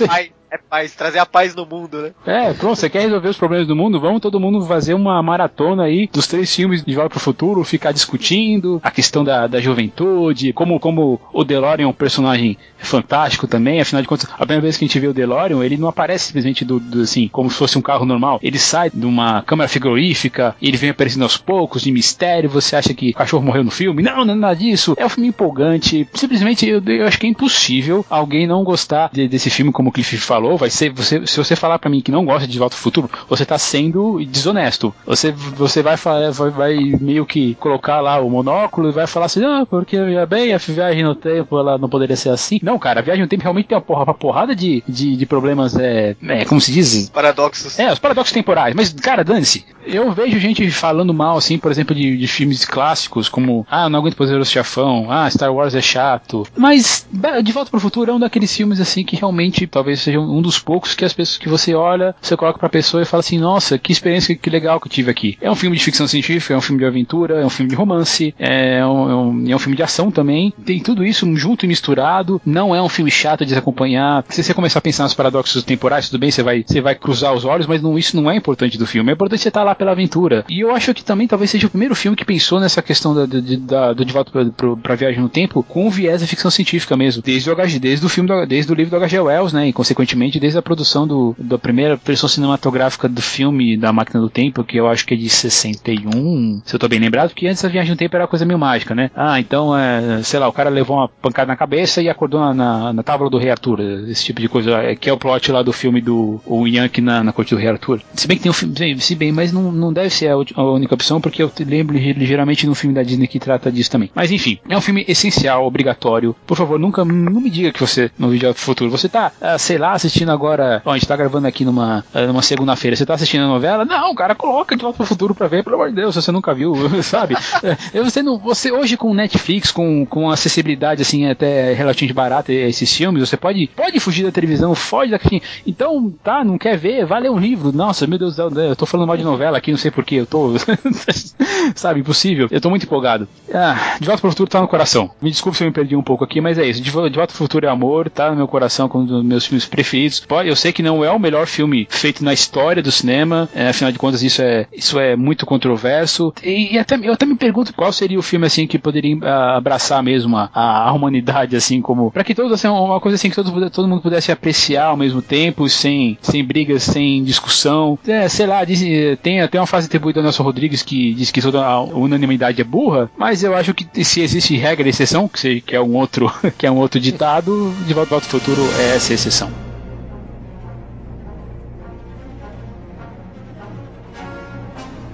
Então é isso aí, gente. Valeu mais uma vez por ter ouvido a gente. Muito obrigado, Diego. Muito obrigado por ter aparecido aí pela primeira vez. Eu que agradeço. E não, agora então a gente vai deixar aí o espaço para os nossos os seus projetos aí, o seu, do Cliff. Diego, por favor, seu convidado pode falar primeiro, onde é que a gente te encontra por aí? Então, vocês podem me encontrar aí no, no Humanoids, né? A gente tá aí correndo aí com o site, crescendo ainda, né? Somos, sei lá, estamos engatinhando, começando a andar, né? Aí vocês podem encontrar pelo www.humanoids.com.br. Também temos o um e-mail, né? Que é o contato arroba humanoids.com.br. E também procura a gente também na, na fanpage, ou os humanoids, no Twitter. Temos também o Instagram e pode até adicionar né, os redatores também. A gente também tá aí pelo, pelo Facebook, né? Como o Diego Ramon mesmo já me acha fácil. E você, Cliff, fala aí, onde é que a gente te conta por aí, além daqui? Ali, acho que você deve estar em uns 12 outros podcasts aí, não é? o Cliff cara, deve ter alguns clones bom. dele por aí, cara. O cara se desdobra. Eu tenho uma máquina do tempo. é, só, tá certo. É, então vocês podem me encontrar primordialmente no Trashcast, lá do site plano9.com.br. Inclusive, na data de gravação desse podcast, dia 3 do 8, saiu a nova edição do podcast que a gente gravou, que foi sobre maioridade penal. Tá bem legal, então vale a pena dar uma escutada. E eu também faço parte do Urudcast, que é um podcast de humor do site www.tiurud.com.br. E sobre cinema, eu faço parte lá junto com meu amigo Emerson do podcast Cronologia da Caso, www.cinemação, sem a acento.com barra cronologia do acaso separado por hífens. Lá eu participo menos do que nos outros dois, mas tô sempre por aí falando de alguma coisa. Valeu. E eu e o Marcelo, você continua achando a gente aqui no untignocinema.com. Então, se quiser falar com a gente, é só entrar no site, procura aqui a última postagem desse Diricast. Você pode também procurar as críticas que eu faço de filmes de lançamentos, né? Que é uma coisa diferente que a gente faz aqui no programa, né? Onde nós costumamos viajar no tempo para falar sobre filmes, né? Então, aqui nessa essa edição 102, nós já falamos de todas as décadas possíveis do, do, desde que o cinema existe, desde a década de 1910, já falamos por 20, 30, muitos, muitos anos 70, muitos anos 80, algumas coisas dos anos 2000, mas estamos aqui para discutir e assim, estamos aí para o que deve é nesse mundo que tem tanto podcast por aí falando sobre cultura pop, sobre cinema, mas enfim. Mas eu pergunto para você, o que, que vocês acham de De Volta para o Futuro? Eu duvido que alguém não goste, mas vai que eu acho algum maluco. Mas fala aí das suas experiências com De Volta, como é que foi rever hoje, como foi rever na época quando você era moleque, ou se você de repente tem filhos, como você apresentou isso já para seus filhos, fala pra gente isso. Pra fazer isso, vai lá na página que já falei, umtignocinema.com. Você pode ir lá na abinha de contato e escrever pra gente. Também pelo e-mail, contato arroba. Também temos a página no Facebook, fb.com barra o grupo fb.com barra umtignocinema. Também estamos em outras redes sociais, o Google Plus, o Instagram. Siga nossa lista lá no Spotify. Veja os nossos perfis pessoais no Twitter. E se você acha que vale a pena, que nós merecemos, temos lá o nosso Patreon, seja nosso patrono, com valores de 1 a 15 dólares, e você já tem recompensa a partir dos 3 dólares. Mas de qualquer jeito, o seu feedback é o nosso pagamento. Então não esqueça de comentar, não esqueça de compartilhar para as redes sociais, por mais um joinha, re retweet, faz o que puder pra gente ter um pouquinho mais de destaque aí. Também é, avaliar a gente no iTunes, essa é uma coisa bem importante pra gente ter destaque lá na, na loja da, da Apple. E para finalizar, nossa música de encerramento. O que, que Diego? O que, que a gente vai ouvir agora aí? Por que, que o pessoal vai ouvir agora? Vai lá. Cara, eu, bom, pode ser até um pouco clichê, mas eu realmente fico com Back in Time, que é a música de encerramento do filme, né? Release in the News. Isso aí, gente. Que inclusive faz, parte, faz uma participação especial no filme bem engraçada. Muito Totalmente. boa né, a participação dele. Muito barulhenta. Muito barulhento. Sabe? Um carro roqueiro falando, falando uma coisa dessa. Imagina, que paradoxo. Isso é um paradoxo. gente, valeu mais uma vez. Gente, até semana que vem, hein? Tchau. Tchau, tchau, pessoal. Até a próxima. Falou.